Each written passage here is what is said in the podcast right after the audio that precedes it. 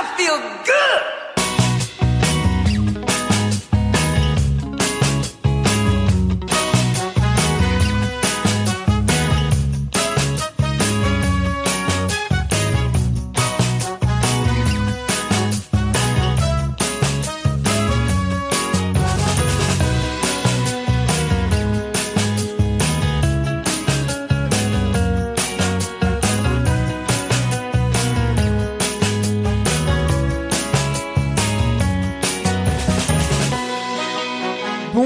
Et bonjour à toutes. Bienvenue dans ce tout nouveau numéro de Bulles de Bonheur, constitué de trois bulles plus une dernière, celle de l'invité. On est tous heureux de vous retrouver pour cette émission hebdomadaire avec 12 chroniqueurs qui se succèdent par trois dans chaque émission pour vous parler de leur spécialité. Une émission sur le bonheur, avant tout autour de la vie quotidienne, on en parlera dans quelques instants, mais aussi autour du bien-être. On abordera ces deux thèmes avec trois spécialités aujourd'hui et par la même occasion, j'en profite pour vous présenter les trois chroniqueurs et chroniqueuses qui m'accompagneront aujourd'hui.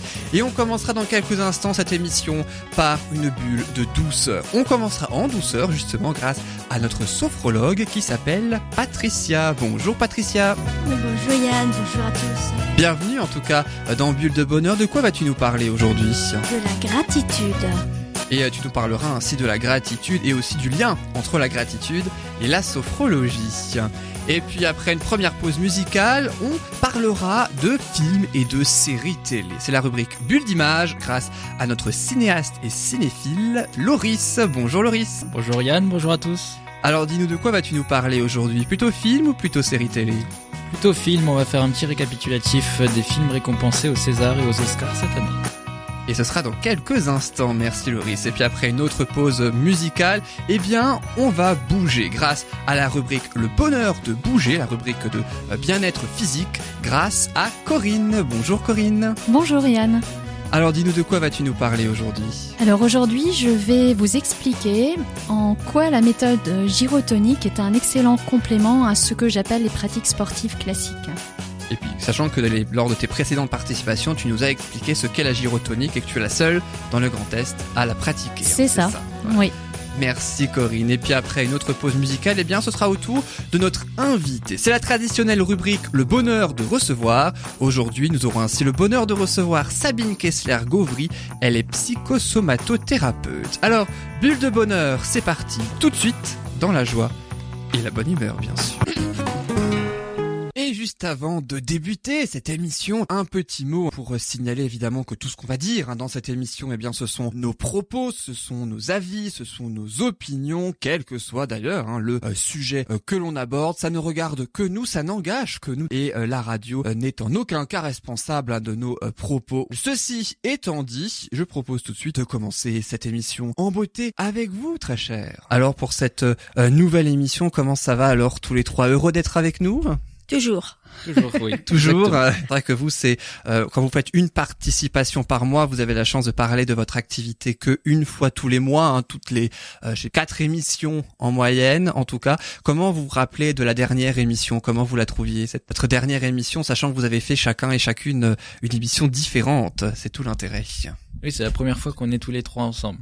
Je trouve que c'est toujours euh, très sympathique, un moment très agréable, puis l'occasion de, de, de, découvrir de nouvelles choses. De connaître, hein, De connaître aussi, oui. Oui. Alors toi, Corinne, toi, tu es autour du bien-être physique, hein, de par la gyrotonique, hein, oui. Euh, donc hein, une méthode euh, sportive. Tu crois que tu préfères même bien-être physique hein, oui, plutôt que sport Oui, oui, parce que sport, euh, c'est pas vraiment du sport, même si on transpire. C'est pas une activité intellectuelle non plus, même s'il faut beaucoup réfléchir. Donc, de toute façon, on est plutôt classé dans ces techniques physiques alternatives comme le yoga, le tai chi, ou voilà, ce, ce, genre de ce genre d'activité. Et tu vas nous parler dans quelques instants aussi de cette fameuse méthode donc gyrotonique en nous disant que c'est un excellent complément hein, donc euh, aux pratiques sportives classiques. Tu nous diras d'ailleurs lesquelles hein, dans oui, quelques instants, oui, oui. un petit peu Avec plus joie. tard oui. dans cette émission. Euh, toi, Loris, je dis toujours que tu es cinéaste et cinéphile hein, quand je quand je te présente parce que il est vrai que tu as déjà deux courts métrages à ton actif. Tu es dans le monde du cinéma. Oui, c'est vrai. Je, je, suis scénariste et réalisateur euh, de courts métrages. On écrit pas mal d'autres en ce moment. J'ai à peu près 4-5 projets de courts métrages en cours, un projet de série. Et on va parler dans,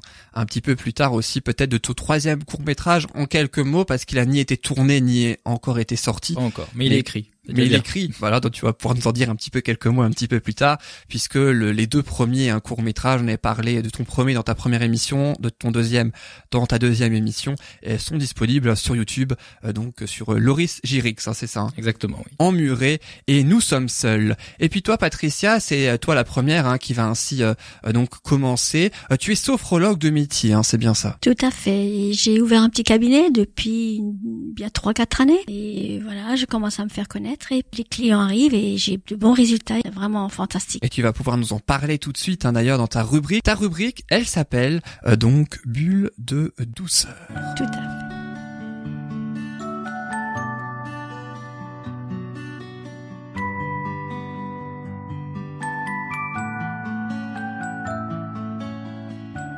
Et dans ta, dans ta bulle de douceur, ainsi Patricia, tu vas nous parler de la gratitude. Tu vas ainsi nous donner, j'imagine, le rapport entre la sophrologie et la gratitude. La sophrologie a pour but de permettre aux gens d'ouvrir l'esprit d'une façon plus positive. Lorsque les gens ressortent du cabinet, ils ont une vision de leur vie, de la vie en général, beaucoup plus positive et plus agréable.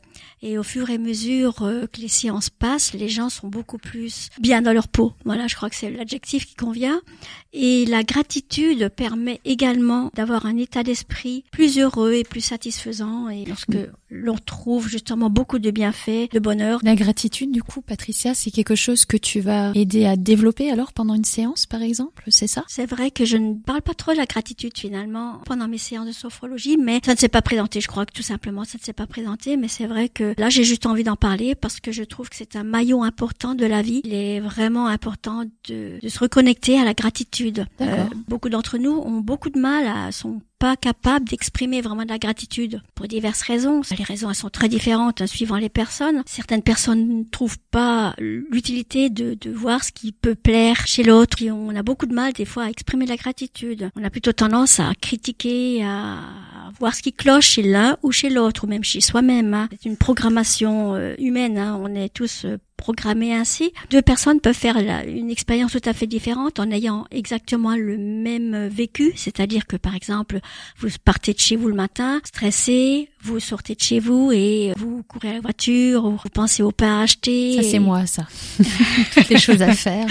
voilà, on pense à tout ce qu'on a à faire encore, euh, ne pas oublier d'acheter le pain, faire les courses, être à l'heure pour le boulot et voilà, on court, on court, on court et on ne pense qu'à courir. Et une autre personne, ben elle prendra le temps. Chacun a un autre regard sur la vie, suivant les périodes de sa vie, suivant les moments. Et la première personne qui ne fera que courir, que stresser, qui n'aura pas pris le temps de s'arrêter pour regarder autour d'elle, mais elle n'aura pas beaucoup d'énergie, elle va se fatiguer, elle ne trouvera pas beaucoup de plaisir à vivre. Enfin, bien sûr, on trouve du, tout du plaisir à vivre, mais beaucoup moins qu'une autre personne qui s'émerveille devant un oiseau. Tant de regarder ne serait-ce que la nature, euh, et de remercier le ciel ou la vie, de d'avoir ce genre de bonheur, de plaisir devant les yeux, de de, côtoyer ce genre de choses. Au milieu de toutes ces choses qu'elle a à faire, la personne, elle, se rend pas compte qu'elle a plein de bonheur autour d'elle et ne sait pas remercier. Alors, euh, quand on a conscience de toutes ces belles choses, de toutes ces beautés, la, perception que l'on a de la vie change. Je vais vous demander de faire un petit exercice, hein, puisque des recherches ont démontré, en changeant sa façon de penser, sa façon de voir la vie, on a un effet positif sur nos cellules qui se créent. Et euh, je vous propose donc d'essayer quelques secondes de vous connecter sur trois belles choses de votre vie. Par exemple, un enfant qui vous sourit, votre enfant qui vous sourit, la beauté de la nature, tout simplement un beau ciel, ou alors un bon repas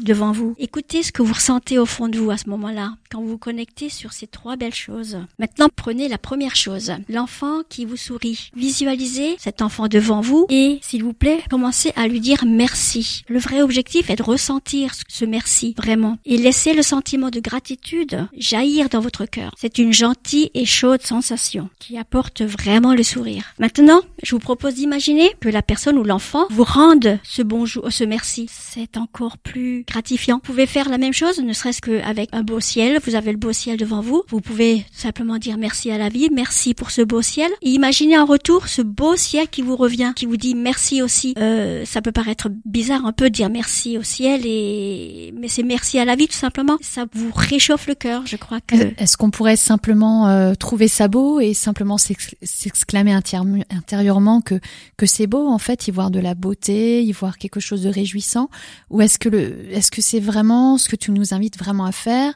c'est vraiment être dans la gratitude authentique. Est-ce que c'est vraiment un merci qui doit sortir? Est-ce que ça veut dire merci d'être là est-ce que c'est c'est merci d'être aussi beau, aussi lumineux, ou est-ce qu'on peut simplement se réjouir en fait de, de du spectacle? On peut se réjouir et ça nous donne déjà une belle sensation à l'intérieur, mais je crois que le fait de remercier et de sentir qu'on peut avoir le merci en retour, qu'on nous renvoie un sourire, qu'on nous renvoie ce sourire chatoyant, par exemple, d'un enfant, ça nous réchauffe différemment à l'intérieur. D'accord. En fait, c'est prendre le, le, par exemple, le sourire de l'enfant comme un cadeau. Tout à fait. et les remerciements sont pris d'un côté et sont pris de l'autre. Les remerciements sont pris, mhm. sont pris, ont été reçus et sont les bienvenus. Voilà, c'est ça. D'accord. Et je crois que ça réchauffe vraiment le cœur et ça vous donne une énergie particulière. L'idéal, ce serait de pouvoir s'arrêter au quotidien sur beaucoup de choses dans la vie qui, tout simplement, sont là et on ne les voit pas, on ne prend pas le temps de s'arrêter pour dire merci, simplement.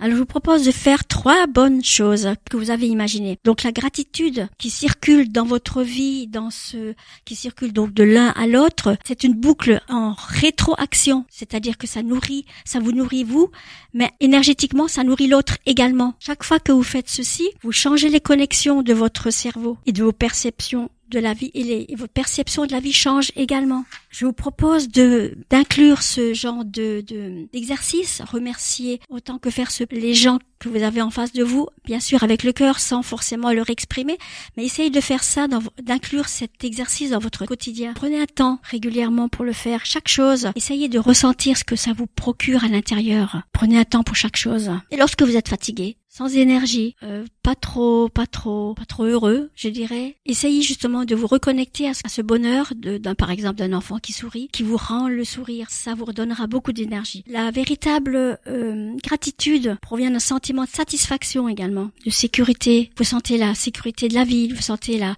la gratitude de la vie, et on se sent bien heureux. D'ailleurs, il y a Bouddha. Tout le monde a entendu parler de Bouddha. Bouddha, il appelait ça, cette expérience, réjouir le cœur. Par ce, par ce sentiment de plénitude, en fait, c'est ça Plénitude, gratitude. Mhm. C'est apprendre à s'émerveiller des choses simples. Tout simplement. C'est tout simple, ça peut paraître bizarre. Voilà. Et malheureusement, avec la vie stressante que nous avons tous, euh, il est très très difficile, de plus en plus difficile de prendre quelques secondes, parce que c'est vrai qu'effectivement, ça ne prend pas beaucoup de temps pour justement se poser et regarder ce qui se passe autour de nous, regarder les gens qu'on a la chance de côtoyer ou de voir euh, un rayon de soleil, euh, une fleur, euh, parce qu'une fleur est magnifique et on prend même pas le temps de l'admirer. Oh, c'est, c'est, euh, je souris assez parce que si je disais tout à l'heure que c'est moi ça là, qui court, qui a plein de choses à faire avant de partir euh, au travail, emmener euh, l'enfant à l'école, les l'intendance, etc.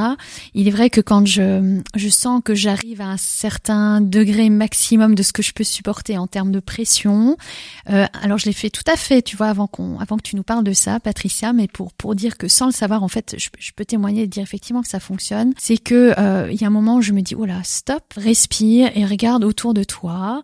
Et alors, parce que la vie est généreuse souvent, et ben, comme par miracle, il y a toujours un petit rayon de lumière agréable qui, quelque part, ou un arc-en-ciel, ou, ou effectivement euh, des jolies fleurs à voir en ce moment en particulier. Hein, la nature change tout le temps, donc euh, euh, c'est vrai que ça permet de, finalement de temporiser, de calmer la cadence et euh, de baisser très, de manière très intéressante le stress, en fait, d'une manière générale, que ce soit physique mais aussi émotionnel. Et le fait, ça permet finalement de revenir un peu dans dans ce que j'oserais appeler l'instant présent, en fait, de calmer, de, de, baisser la cadence, ralentir et revenir à ce qui se passe euh, ici et maintenant, en fait, euh, en, observant, en contemplant. Et euh, c'est vrai qu'en ce qui me concerne, ça, ça m'aide beaucoup à, à calmer les choses et puis à, à repartir plus, plus sereinement et être du coup plus, plus à disposer mieux de mes, de mes, mes, mes facultés, en fait. Voilà. Donc je, je, j'approuve tout à fait ce que, ce que tu nous dis, Patricia. Merci. Et, et tu as tout compris.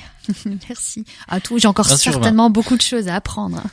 Bah, je crois que c'est l'essence de la vie. Lorsqu'on a ne serait-ce qu'un peu de colère contre quelqu'un, lorsqu'on est mécontent de la vie, poser, s'arrêter et retrouver justement ce plaisir, cette bienveillance et cette gratitude envers euh, qui que ce soit ou quoi que ce soit permet de changer d'énergie et d'être Mhm. de voir la vie d'une façon tout à fait différente et la fatigue que l'on peut avoir ou la tristesse que l'on peut avoir au fond de nous elle se transforme elle devient plus légère et on reprend de l'énergie on, on se retrouve dans un autre état d'esprit Oui, c'est ça, on se sent moins submergé en fait. Hein, on reprend, comme je le disais tout à l'heure, un peu possession de ses moyens en fin de compte. On retrouve sa, sa sérénité, oui, je sa pense. hein. façon de voir les choses. Oui, oui, je crois, oui. Et c'est vrai que pour ça, il faut un, un petit break, un petit, euh, poser, une petite pause. Voilà, même dans le sport, hein, c'est pas, c'est pareil. Hein, quand euh, quand il y a des matchs, des grands, des grands meetings, des championnats, etc. On voit euh, les, les entraîneurs qui, qui demandent euh, dans certaines pratiques, eh ben, ce qu'on appelle un temps mort, en fait, pour permettre à l'équipe de se ressaisir, de calmer la situation. Hein, quand ils sont tout d'un coup débordés, re, re- comment dirais-je, reconsidérer la situation. Je crois que c'est le, mot de la fin. La gratitude réjouit vraiment le cœur. C'est mon avis. Je crois que c'est vraiment partagé.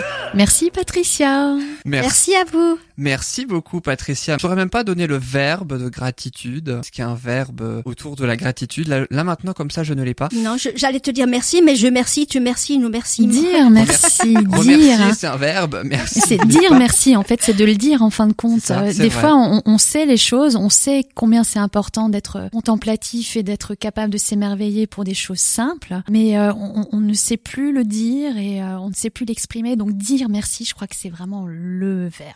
C'est mon point de vue, bien sûr. Mais en tout cas, c'est un excellent mot de la fin. J'ai envie de dire merci beaucoup Corinne pour effectivement cette euh, jolie phrase euh, d'ailleurs, puisque Corinne, tu nous parleras dans quelques instants, un petit peu plus tard dans cette émission, euh, de ta méthode donc de bien-être physique, hein, la gyrotonique, en nous disant que tes exercices de gyrotonique sont un excellent complément aux pratiques sportives. Ce sera dans quelques instants. Juste avant toi, il y aura Loris, ainsi euh, pour sa rubrique bulle d'image hein, autour des films qui euh, ont été césarisés ou pas d'ailleurs, et oscarisés ou pas d'ailleurs euh, cette année parmi les films nommés euh, aux César et aux Oscars de cette année. Et puis un petit peu plus tard également dans la rubrique Le bonheur de recevoir, nous aurons ainsi le plaisir de recevoir notre invitée Sabine Kessler-Gauvry, psychosomatothérapeute. Tout ce programme-là, c'est dans quelques instants. Ne bougez pas dans Bulle de bonheur. On s'écoute simplement une petite musique presque de circonstance puisque c'est le début de l'émission et on se retrouve juste après.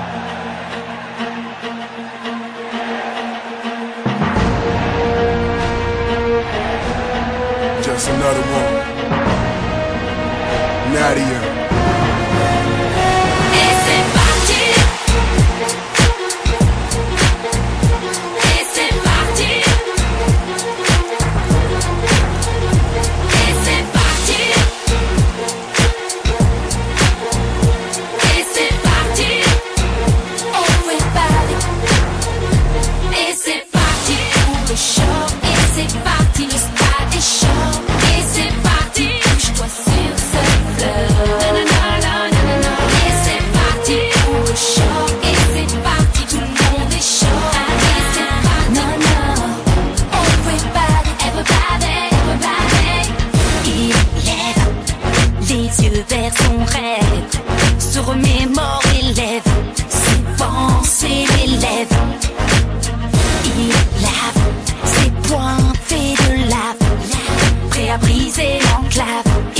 Refuse esclave.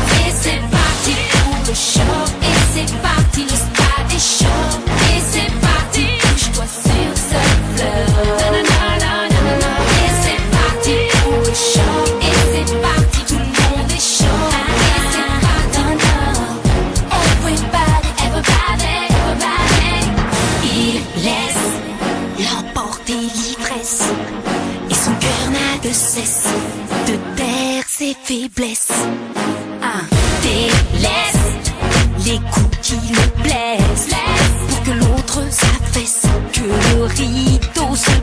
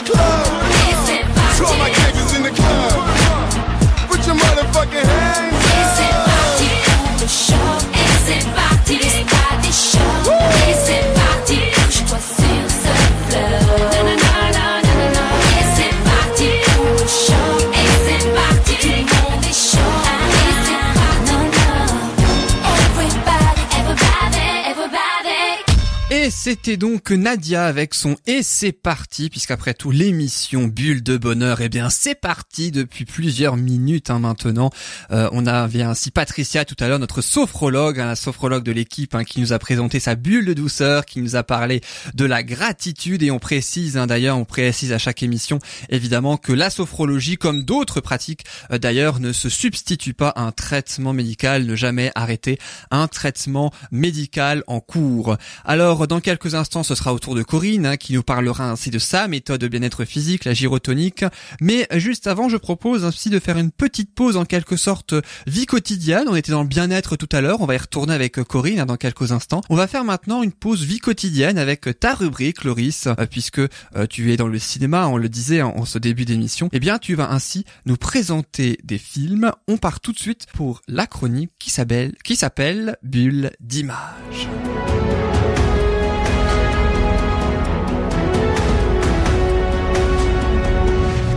Et pour cette rubrique bulle d'image, Loris, tu vas ainsi nous récapituler en quelque sorte les films qui ont ainsi été mis en valeur et dans les Césars et pendant les Oscars de cette année 2019. Exactement, et on va d'abord commencer par les Césars, la récompense ultime du cinéma français. Mais tout d'abord, avant de commencer, est-ce que vous savez comment sont nommés et attribués les Césars? Est-ce que vous avez une idée? Alors moi, très euh, sans, sans honte, je vais dire non. Je n'en sais rien, rien du tout. Patricia, une idée ou pas J'imagine il y a des enveloppes, euh, il y a des noms. On a présenté certains films au, au, jury et euh, ce sont eux qui choisissent. Et puis je sais pas après. Exactement. Après, est-ce que tu as une idée de comment est composé le jury et de qui Non, sûrement d'autres des metteurs en scène. Des techniciens, en partie, En partie, effectivement. Eh bien, le jury, vous avez déjà forcément entendu parler de l'Académie des Césars. Voilà, c'est ça. Eh bien, l'Académie des Césars c'est tout simplement des membres qui travaillent dans le métier du cinéma en France, euh, qui sont inscrits tout simplement pour participer à l'Académie des Césars et c'est eux qui vont visionner les films sur une sélection de films qui est faite. Ils vont choisir les films qui seront nommés dans les différentes catégories. Ça c'est le premier vote et en deuxième vote il y aura euh, les films qui vont gagner tout simplement la récompense. Et pour donner un peu un ordre d'idée, il y a 14% d'acteurs, 17% de réalisateurs, 5% euh, d'auteurs. Le plus grand, la plus grande partie, c'est pour les techniciens qui représentent 30% euh, et, et, forcément, pardon, puisque les techniciens, ça englobe un petit peu euh, énormément de métiers. Presque toute l'équipe est constituée de techniciens. Exactement. Il y a sur un tournage, il y a énormément de, de, monde et la plupart de ce monde, c'est des techniciens qui sont là. Il y a des techniciens pour la caméra, pour les lumières, pour la coiffure, pour les décors, pour les maquillages. Il y a énormément de monde qui travaille sur un film, par exemple, un long métrage. Il y a environ une cinquantaine de personnes sur un, sur un tournage de long métrage et ça peut aller même au-delà sur des très gros projets. Et, euh, et par exemple, 15% de producteurs aussi, qui évidemment font également partie de l'Académie des, des Césars. Et, et, les films qui sont sélectionnés, qui qui fait le le, choix de, de... Bien, c'est euh, sur euh, visionne un petit peu tous les films français qui qui existent et qui ont été. Qui visionne Ces ces personnes, ces membres de l'académie justement, ils reçoivent des places pour aller visionner les les films en salle ou ils reçoivent des DVD spéciales justement César qu'ils visionnent chez eux. Euh, et ensuite ils doivent ils doivent voter pour selon eux le film qui mérite le plus d'être sélectionné dans, un premier temps dans les différentes catégories. Et pour ces Césars 2019, je rappelle qu'ils se sont déroulés le 22 février à la salle Playel à Paris. Le maître de cérémonie était Kad Merad et un César d'honneur est toujours attribué et cette fois-ci il a été attribué à Robert Redford. Génial. ah, vous, vous, aimez bien Corinne et Patricia Robert? Ah, Je crois qu'on a des clients. Il a un charme, un charme fou. et quel film préféré de Robert Redford vous aimez euh? euh, L'homme qui parlait à l'oreille des chevaux. Murmurait, oui. Voilà, L'homme qui murmurait à l'oreille des chevaux, qu'il a réalisé aussi, je crois, hein, c'est ça Oui, exactement. Oui, oui, il est acteur et réalisateur. Et toi, Corinne, pareil? Out of Africa. Ah oui, oui génial. C'est oh là là, oui, des filles à craque pour ce film. Enfin, je crois. j'ai tout aimé, hein, pas que l'acteur, c'est mais mais c'est c'est ce qui m'avait marqué. J'ai beaucoup aimé la musique, j'ai beaucoup aimé euh, les décors. Les décors, oui, c'est l'histoire est belle, voilà. Euh, ça, ça, fait rêver. Je trouve que c'est un personnage qui fait rêver. Moi, il a fait des films aussi un peu moins, qui font moins rêver, mais plus d'intrigue. Mais il a, fait, il a fait beaucoup de choses. Mais j'aime bien ça. Et donc voilà, le César d'honneur attribué à Robert Redford, hein, amplement mérité. Ça, c'est, il y a pas à débattre euh, là-dessus. Mais c'est pas son premier César, si? C'est son César, si. C'est le, le César d'honneur. C'est chaque année, il est attribué. En général, c'est un Américain qui le reçoit, hein, quasiment à chaque fois. Je ne sais plus l'année dernière. Est-ce que tu te rappelles, Yann? L'année euh, l'année dernière, non, je, bah, je vais vérifier. mais, je sais que Scarlett Johansson l'a eu il y a une année. Elle avait 29 ans. C'était pas l'année dernière. Non, c'était pas l'année dernière. Hein, c'était un petit peu plus ancien. Ah oui, un petit peu, euh, Mais l'année dernière, non, je ne me rappelle plus. Là, comme ça, je l'ai plus. Et Redford, alors, euh, c'est son premier? Oui, c'est son premier. Il y a, Ah. les, les Césars récompensent majoritairement les films français, donc euh, c'est aussi euh, logique entre guillemets. C'est pour ça que les Césars d'honneur sont faits aussi pour euh, pour décerner une récompense euh, aux Américains qui, qui font énormément de films et qui sont euh, qui sont un pilier dans l'industrie euh, du cinéma. Et je pense qu'il a eu aussi euh, un Oscar, j'imagine, Robert Redford. Il a dû avoir un Oscar. Euh, je Oscar, oui, certainement, oui. Ça, je j'ai pas la liste sous les yeux, mais oui, il a certainement ouais. reçu un Oscar. Et d'ailleurs, le César d'honneur euh, en 2018, c'était Penelope Cruz. Penelope Cruz. Ah oui. Voilà. Et je- c'est vrai que je me rappelais plus, Mais mais, moi non plus. voilà, c'est vrai que c'était Penelope. J'aurais jamais dit elle, personnellement. Oui, moi non je me plus. rappelais mais- vraiment plus, non. Ah ouais, non. Et puisqu'on parle des nouveautés, l'année dernière, il y a eu un tout nouveau César qui est arrivé qui s'appelle le César du public, qui récompense tout simplement le film ayant fait le plus d'entrées au cinéma. Et cette année, il y a aussi une nouveauté qui est arrivée, c'est le César des lycéens. Le César des lycéens est attribué par des lycéens, évidemment. 2000 élèves de terminale, de lycées généraux, technologiques et professionnels ont été choisis par l'éducation nationale pour la première année pour décerner une récompense et c'est le film Jusqu'à la garde qui a obtenu le qui a obtenu la récompense. Et justement, parlons du film Jusqu'à la garde, un film de Xavier Legrand avec Denis Ménochet, Léa Drucker et Thomas Dioria. C'est tout simplement le film le plus nommé cette année au, au César avec 10 nominations et il en a remporté plusieurs, à savoir le meilleur montage, le meilleur scénario original, meilleure actrice pour Léa Drucker, son premier il me semble. Oui, hein son sa première nomination et sa première nomination victoire, et ouais. sa première victoire donc et enfin le plus prestigieux de tous en tous les cas euh, celui euh, que tout le monde a envie d'avoir le César du meilleur film de 2018 Waouh. et Et oui c'était un film, c'était du comique, c'était. Ah, pas, du tout du comique c'est un film c'est un film euh, J'ai pas dramatique vu, j'ai pas Moi vu. non plus, moi non plus. c'est un film dramatique pour parler du résumé rapidement. C'est euh, c'est un couple qui se sépare et qui vont essayer d'obtenir la garde de l'enfant. Et la mère veut absolument éloigner son fils de son père qu'elle accuse de violence euh, physique sur son enfant. Oui, c'est pas très comique. c'est pas très comique pour le coup. Et justement, ce film-là est adapté à la base d'un court métrage qui s'appelle Avant que de tout perdre de Xavier Legrand euh, également, qui l'a écrit et réalisé, qui en- ensuite l'a fait en long métrage. Et ça, c'était en 2013. Et ce court métrage-là avait déjà énormément plu puisqu'il a été nommé aux Oscars 2014 pour le court métrage. Malheureusement, il ne l'a pas eu, mais il a déjà eu le mérite d'être nommé aux Oscars en 2014. Oui, il a une belle revanche là. hein. Une belle revanche avec Ah ouais. le César cette année, Incroyable, exactement. hein. Exactement. Euh, ensuite, nous avons un autre film d'un Français, Jacques Audiard. Vous avez forcément entendu Tout parler de Jacques Audiard, évidemment. Euh, Les Frères Sisters, un film de western franco-américain adapté du roman éponyme de Patrick de, Wi- de White, paru en 2011. Il décroche lui quatre récompenses avec meilleur son, meilleur décor, meilleure photographie et aussi un César très prestigieux, meilleur réalisateur pour Jacques Audiard, euh, qui décroche là sa, enfin, j'ai envie de dire sa statuette. Mais c'est surtout le film en question, Seven Sisters, hein, c'est ça? Euh, Ouais. il, il est surtout plus américain que français. En je fait, crois, le, le- c'est franco-américain, mais c'est tourné en anglais avec des acteurs voilà. anglais, enfin américains. Donc Jacques Audiard voilà. qui est français en fait. C'est le réalisateur, pour le coup, Jacques Audiard, qui est français. Mais effectivement, le film est tourné en anglais et est produit euh, par euh, des sociétés américaines, peut-être aussi par une, euh, une coproduction française, très certainement. Mais effectivement, Jacques Audiard est français, donc il a pu sans problème concourir à, à ce. Il en a gagné quand même quatre, donc euh, il Oui, était nommé vrai. aussi dans, je crois, six catégories. Il était nommé. Il était Il pas nommé aux. Oscars, je crois. Non, il n'était pas aux Oscars, non, du tout. Euh, ensuite, un film dont j'avais déjà entendu parler, vous connaissez certainement Alex Lutz, le comédien euh, régional d'Alsace, Ouais. dans son Oui. film Guy. Est-ce que vous avez entendu parler du film Guy? Non. Le film Guy, on peut voir justement Alex Lutz qui Pas interprète le rôle euh, principal où il est grimé en personne âgée. C'est assez, euh, je vous invite à aller voir justement sur internet le- la photo. C'est assez, assez troublant parce qu'on on reconnaît que c'est lui, mais en même temps, on, on voit, on, il y a des- c'est vraiment très bien fait. Je, je Oui, il est vraiment vieilli. Voilà, il est vraiment vieilli. On a vraiment 40 l'impression hein. qu'il a. Quel âge il a euh, dans la vraie vie, Alex Lutz Dans la vraie vie. À peu près Ouais, une la trentaine à peu Ah près, oui. 35 Ouais, ans. je- ah, il est jeune, hein, il est 35, Oui, oui, il, a- 36 il est ans. assez, hein, il est assez jeune. Il est assez jeune et il est grimé justement en euh, vieillard entre guillemets de 70 ans, quoi. Donc c'est assez, mais Oui, c'est extrêmement bien fait. 70 ans. Non, c'est- entre guillemets, j'ai mis des guillemets. J'ai mis des guillemets, des gros guillemets. Euh, et le film donc Guy qui remporte la meilleure musique originale et la récompense de, l'Os- de- du César pardon du meilleur acteur pour Alex Lutz. Ensuite, Qui un- a 40 ans. Je viens de vérifier 40 la ans, 40 ah bah, il a pris un coup de vieux d'un coup, dis donc. Ouais, 41 au mois d'août. Quand il aura 70 ans, ce sera un vieillard. Donc, alors.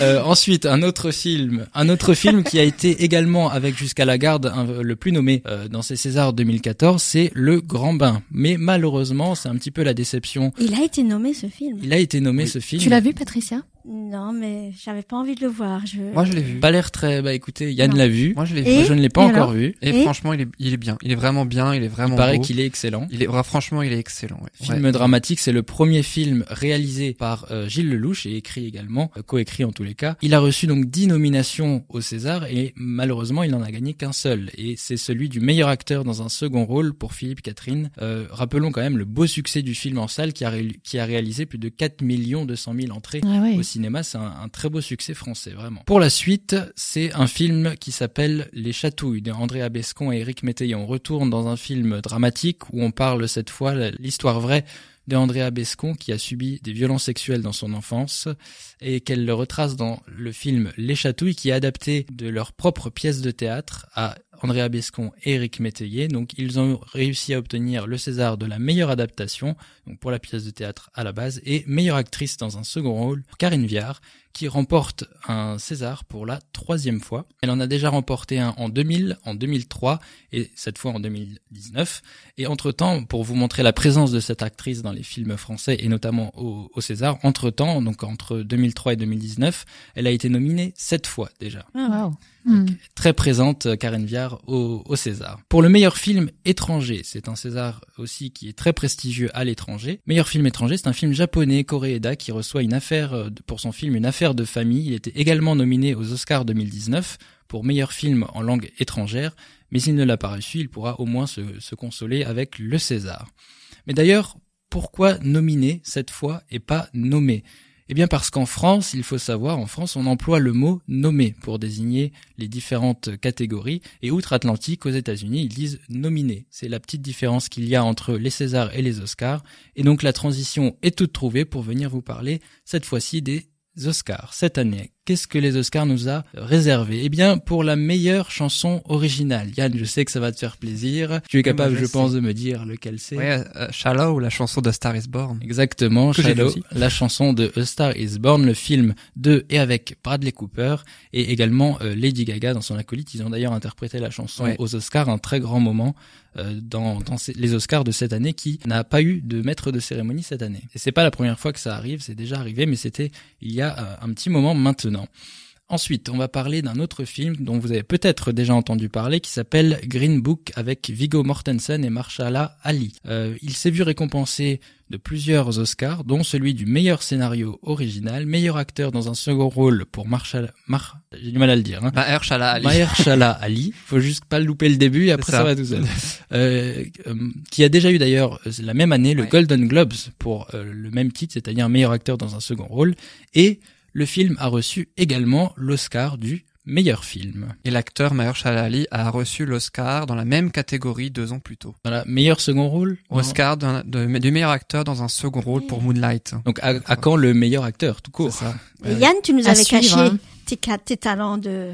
Ah non, non, en fait, les Césars, et les, les Césars, je les regarde assez souvent, euh, la plupart du temps chaque année. Les Oscars, non, parce qu'évidemment, c'est de 2h jusqu'à 6h du matin. hein, Il quand le même. passe à la télé, mais c'est très tard. Ouais, voilà, c'est la nuit, en plein milieu de la nuit. Par contre, oui, Ou- je me très tôt le matin. quand même, je regarde. C'est, là l'avantage de Wikipédia qui liste euh, et les nominés et les et les gagnants. Et les gagnants, oui, ça va, ça va plus vite. Et puis Et après, il y a les résumés en vidéo. Ouais, c'est ça, il y a les résumés aussi, les articles, tout ça. Oui, je l'ai assez souvent le lendemain. Mais quand même, pour cette Oscars, année, les, Césars 2019 ont été suivis quand même par plus d'un million six cent mille personnes. C'est sur Canal+, mais c'est en clair à ce, à ce moment-là. Donc tout le monde peut regarder, même si vous n'avez pas Canal+, et ça a quand même Ouais. rencontré un beau succès. Ah, c'est vrai, ouais, c'est vrai. Ensuite, nous allons, nous continuons donc dans les Oscars, hein, toujours. Meilleure actrice dans un second rôle pour Regina King. C'est son tout premier Oscar pour le film Si Beale Street pouvait parler. Euh, elle obtient également le Golden Globes pour meilleure actrice dans un second rôle la même année. Et pour la meilleure actrice, un film dont je vous avais parlé ici, sorti en 2018 aux États-Unis, mais seulement en début d'année pour nous. Il s'agit de La Favorite, l'un des films les plus nommés cette année avec Roma, et c'est Olivier Colman qui la remporte pour son premier Oscar et malgré toutes ses nominations, c'est la seule statuette euh, qu'elle a décrochée pendant la soirée. C'est un film qui est passé la semaine dernière, ou il y a 15 jours. au Oui, il cinéma est, il est sorti il y, hein. a, il y a pas très longtemps au cinéma, Oui, oui, effectivement. oui, Et c'est un film, comme dit, qui a été sorti, qui est sorti en 2018 euh, aux États-Unis et qui, en France, nous, il est sorti uniquement euh, à peu près courant février euh, cette année. C'est pour ça qu'il est, euh, qu'il est aux, Oscars, puisqu'évidemment, les Césars et Oscars récompensent les films sortis en 2018 euh, l'année précédente. Une bonne presse hein, pour ce film. hein. Aussi, Oui, oui. une très bonne presse. Il a été nominé dix fois euh, cette année aux Oscars et il y en a remporté qu'un seul pour Olivia Colman, celui de la meilleure actrice. Alors c'est quand même pas n'importe lequel, mais Olivia Colman qui a joué dans Broadchurch. exactement dans la série Broadchurch. Et ensuite, il en reste deux, tout simplement. Le meilleur acteur, qui a été Oui. élu meilleur acteur, eh bien c'est Rami Malek qui s'est vu oscarisé pour ce rôle de Freddie Mercury dans Bohemian Rhapsody, euh, qui a reçu pléthore d'autres récompenses comme meilleur mixage son, montage son, meilleur montage. Et euh, encore une fois, Rami Malek a remporté le Golden Globes du meilleur euh, acteur dans un film dramatique pour, euh, pour Rami Malek donc, et il a remporté le meilleur film dramatique au Golden Globes, mais pas l'Oscar du meilleur film. Mais euh, voilà, quand même pas mal de récompenses pour, euh, pour ce film à succès. On peut avoir des récompenses pour un film dramatique. Mais, euh, évidemment, on peut. Après, il y a aussi, il y a aussi des, des compétitions qui sont faites pour récompenser les films plus humoristiques, euh, comédie. Voilà, il y a un peu de tout justement. Euh, et pour finir, le meilleur réalisateur, c'est Alfonso Cuarón pour son film Roma, qui rentre dans l'histoire des Oscars parce que c'est un film sorti sur Netflix. Et jusqu'à présent, les Oscars étaient un petit peu réticents à, à attribuer une récompense au film Netflix, car tout simplement, ils ne sortaient pas en salle et donc ils ne permettaient pas de financer le cinéma, puisque vous savez que le cinéma s'auto- s'autofinance avec les places. Eh bien, c'est le premier film qui a reçu une récompense, un Oscar, pour Alfonso Cuarón, Roma, qui a eu un retentissement très important dans le monde du cinéma. Eh bien, pourquoi Tout simplement, Netflix a trouvé la combine? Ils ont simplement acheté des cinémas, ils ont racheté des cinémas et ils ont diffusé le film dans quelques salles de cinéma, ce qui leur a permis du coup bah, de pouvoir concourir aux, aux Oscars et en plus il a Et ce qui a fait remporté. scandale. Ce qui a fait scandale, Steven Spielberg en a beaucoup parlé, était Oui, contre oui, oui, ce on en a propos. un peu entendu parler dans la Ça presse. fait, ouais, ça Oui, fait pas mal, ça fait pas mal parler. Mais Netflix a trouvé la combine et il y a, il y a pas mal à penser qu'ils vont refaire la Bah même oui. opération parce qu'il y a des sûr. gros films sur Netflix. Et il y a fort à parier que les autres plateformes de streaming vont euh, faire pareil pour pouvoir euh, que leurs films soient en compétition. Mais c'est surtout pourquoi ils ne feraient pas une, un équivalent des Oscars, mais pour Netflix, Amazon Prime et compagnie, toutes ces plateformes comme ça euh, qu'on voit Pour- émerger euh, sur Pour moi, Internet. c'est c'est surtout, il faut bien définir ce que ce que c'est les Oscars. Est-ce que les Oscars servent à récompenser les films et c'est tout, ou est-ce que les Oscars les Oscars servent à récompenser le monde du cinéma? C'est c'est pour moi, je trouve que c'est différent. Est-ce qu'on récompense uniquement ceux qui financent le fi- le cinéma et qui font des entrées en salle et qui permettent de faire d'autres films, ou est-ce qu'on dit on- tout simplement c'est une récompense pour les meilleurs films Si ce film est bon, pourquoi est-ce qu'il aurait pas une récompense? Il faut bien définir à la base pourquoi, quels sont les films et quels sont les films qui ont le droit. Donc il faut, dé- ouais, il faut définir qu'est-ce que c'est les Oscars vraiment. Et c'est pareil pour les Césars. Je pense que la question va vrai, bientôt oui. se poser aussi. Sachant qu'on dit surtout César ou Oscar du cinéma, on précise assez souvent du cinéma. Bien sûr, du cinéma parce que comme dit, les entrées au cinéma apportent euh, des financements pour euh, produire d'autres films au cinéma, etc. Et c'est ce qui c'est ce qui gêne justement, notamment Steven Spielberg qui dit que ça apporte pas d'argent Oui. vraiment au cinéma cinéma alors pourquoi est-ce qu'ils auraient une récompense de cinéma? Mais c'est quand même un film, c'est un film qui est très beau, qui est magnifique. Et pourquoi est-ce qu'il aurait pas le droit à ce moment-là de quand même de gagner des récompenses? Parce que c'est- ça Eh reste oui. un film. Et peut-être d'ailleurs que tu, dans quelques années, toi qui es cinéaste, c'est peut-être que tu feras, que tu auras ton court métrage au César, voire Oscar. le long métrage après, et puis l'Oscar, pourquoi pas, c'est tout ce qu'on te Euh, souhaite en tout cas. N'allons pas trop vite. On viendra tous. voilà, on fera une soirée spéciale, ça va être génial. Une, grand- une grande spéciale à ce moment-là, euh, puisque ton premier court métrage est donc sur YouTube, hein, sur euh, Loris Girix, ton deuxième court métrage également. Parlons un petit peu rapidement du troisième. C'est quoi un petit peu l'histoire du troisième, qui n'est pas encore sorti et qui n'a pas encore été tourné hein? Alors ça dépend lequel parce que j'en ai plusieurs, euh, j'ai plusieurs troisièmes en Ah, fait. Ça, en choisir un. C'est assez bizarre à dire, mais jusqu'à présent, j'ai deux courts-métrages qui sont écrits, finis. J'ai un autre court-métrage où la structure est déjà faite. Il me reste plus qu'à écrire euh, ce qu'on appelle la continuité dialoguée, donc les dialogues. Euh, mais euh, sinon, si j'en choisis un entre les deux qui est le plus avancé, euh, c'est un film justement dramatique qui est qui est pas très loin euh, de, du film un peu euh, qui m'a pas mal inspiré jusqu'à la garde ou même les chatouilles dont j'ai parlé juste avant euh, qui parle de sujets assez assez difficiles assez compliqués et euh, voilà le, le petit pitch c'est la disparition d'un enfant euh, qui va révéler aux yeux de tous euh, une, euh, un secret qui est euh, un fardeau inavouable euh, d'un des personnages Ce sera donc un court métrage, hein, toujours un, un court métrage court un court métrage On espère en tout cas que on pourra voir très prochainement ce court métrage sur euh, euh, sur YouTube et puis pourquoi pas après euh, au César et aux Oscars. Euh, évidemment, euh, s'il est passé d'abord euh, avant au cinéma et ou sur Netflix, hein, évidemment. Euh, sinon- pour les pour les courts métrages César, c'est différent sinon, hein. pour les courts métrages c'est différent oui, enfin, ils passent oui, en festival oui. Après, il y a, un- il y a un César du court métrage hein, aussi. Il y a un César du court métrage, bien sûr, mais le, le monde du court métrage, il y a énormément de festivals qui se fait Oui. en France et à travers le monde qui sont très prestigieux. En France, il y a Suite de Clermont-Ferrand qui est très réputé dans le monde, euh, où il y a euh, plein de catégories différentes pour plein de courts métrages différents qui sont récompensés. Voilà, et euh, j'espère en tout cas que tu en feras partie très prochainement. c'est J'espère aussi, j'y te travaille en tout cas. J'imagine, effectivement. Merci beaucoup en tout cas Loris pour cette belle bulle d'image autour des films euh, qui ont été césarisés et oscarisés ou simplement nommés ou nominés euh, donc euh, cette année en 2019. Dans quelques instants, eh bien ce sera au tour de Corinne pour sa rubrique Le bonheur de bouger. Elle nous dira que ces exercices de hein, la pratique, la méthode euh, donc de bien-être physique qu'elle propose est un excellent complément aux pratiques sportives. Et puis la fameuse rubrique Le bonheur de recevoir, ce sera aujourd'hui autour de Sabine Kessler-Gauvry. Elle est psychosomatothérapeute à Colmar et elle va nous expliquer ce terme et son métier. On se retrouve dans quelques instants après une autre pause musicale pour la rubrique de Corinne. À tout de suite dans Bulle de bonheur.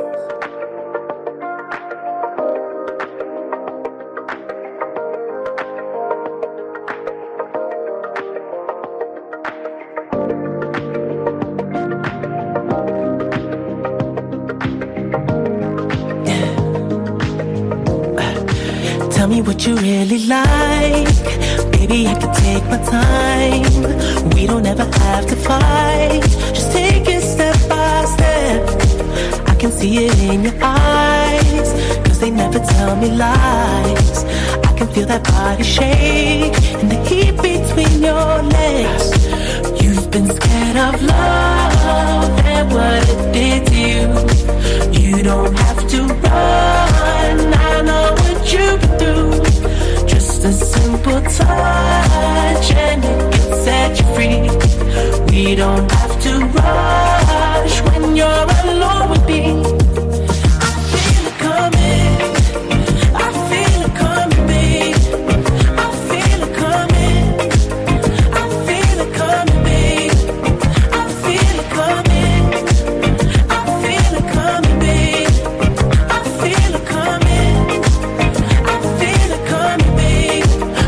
Not the single type, so baby, this the perfect time. I'm just trying to get you high, faded off this touch. You don't need a lonely night, so baby, I can make it right. You just gotta let me try to give you what you want. You've been scared of love and what it did to you. You don't have to run. Simple touch and it can set you free. We don't have to rush when you're alone with me.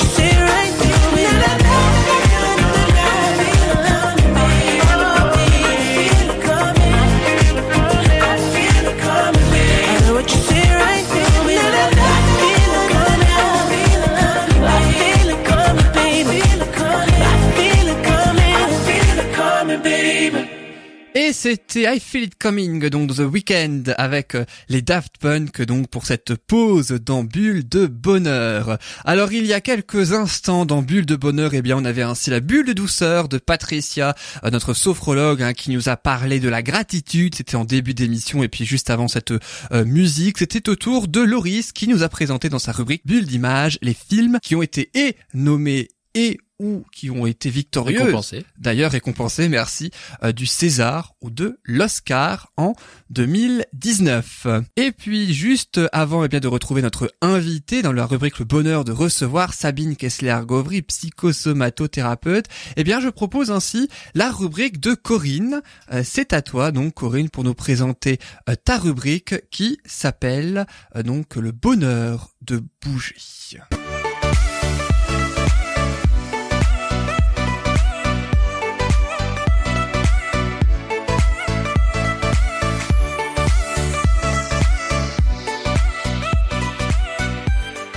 Pendant que euh, Loris et Patricia dansent un petit peu sur le, J'aime beaucoup ce jingle. jingle. Ça fait bouger, hein. C'est ça. C'est le but, j'imagine. Oui, oui, je, je, je- je ne saurais que trop insister sur l'importance de, de bouger, se maintenir en mouvement et euh, voilà, c'est un peu mon leitmotiv à chaque émission. Donc, euh, si la musique vous fait bouger, je me dis c'est déjà ça. Et c'est la chronique que tu nous as présentée, la, ta toute première Oui. émission. Hein. C'était la deuxième, je crois, hein, la deuxième émission. Il me semble, tu nous avais euh, dit cette phrase qui m'a toujours accroché. Euh, D'ailleurs, dites non à la sédentarité. Faites de vous une priorité. Oui. Et euh, Yann, tiens, d'ailleurs tout à l'heure j'ai entendu pendant la rubrique de Loris que tu aimais bien la chanson Shallow. The Star is Born, ouais. Ouais. Et alors ma question est la suivante aimes-tu Lady Gaga? Apprécies-tu euh, ce personnage? Ces chansons moyens, je dois reconnaître. Ouais. Euh, après, par contre, j'ai adoré dans The Star is Born. Mhm. Je dirais presque que je la préfère plus actrice que chanteuse, puisque ce qu'elle fait en tant que chanteuse, c'est pas tellement mon univers, je dois le reconnaître. Ouais, ouais. Par contre, elle, c'est une excellente comédienne. Pour l'avoir vue dans The Star is Born, c'est franchement, elle, c'est vrai, elle est vraiment très douée. Elle aurait mérité euh, l'Oscar pour toi? Oui, oui, Après, oui. on n'a pas vu les autres films. Après, euh, j'ai pas vu la favorite, mais- hein, de, où Ouais. Olivia Colman a été sacrée. Mais oui, j'aurais, j'aurais souhaité que Star is Born ait plus d'Oscars, en tout cas. Oui, ça c'est sûr. Alors Yann, c'est euh, à tes yeux une excellente comédienne et euh, c'est aussi une pratiquante assidue de la méthode gyrotonique. Ah bon. Oui, oui. C'est Ah, une. Elle pratique euh, régulièrement. Elle est suivie par une confrère euh, américaine Que tu euh, connais que je connais et puis euh, qui l'accompagne euh, pour son maintien en forme et voilà pour travailler sur le plan physique pour euh, pour bien rester en forme, rester dans de bonnes conditions physiques et, et limiter les risques de, de blessures en fait. D'où Voilà. l'utilité donc de la gyrotonique. Oui. Et qui est un excellent complément aux pratiques sportives. C'est ce dont tu vas nous parler aujourd'hui. Oui, voilà. Alors, petit rappel avant, avant euh, de, de parler de ça, le gyrotonique, tout le monde ne connaît pas. Enfin, déjà, pas grand monde ne connaît, hélas. Moi, je ne connais pas. Oui, Que je rappelle, tu es la seule à pratiquer la gyrotonique dans le Grand Est. Oui, hein. on est une vingtaine seulement en France. Et euh, Oui.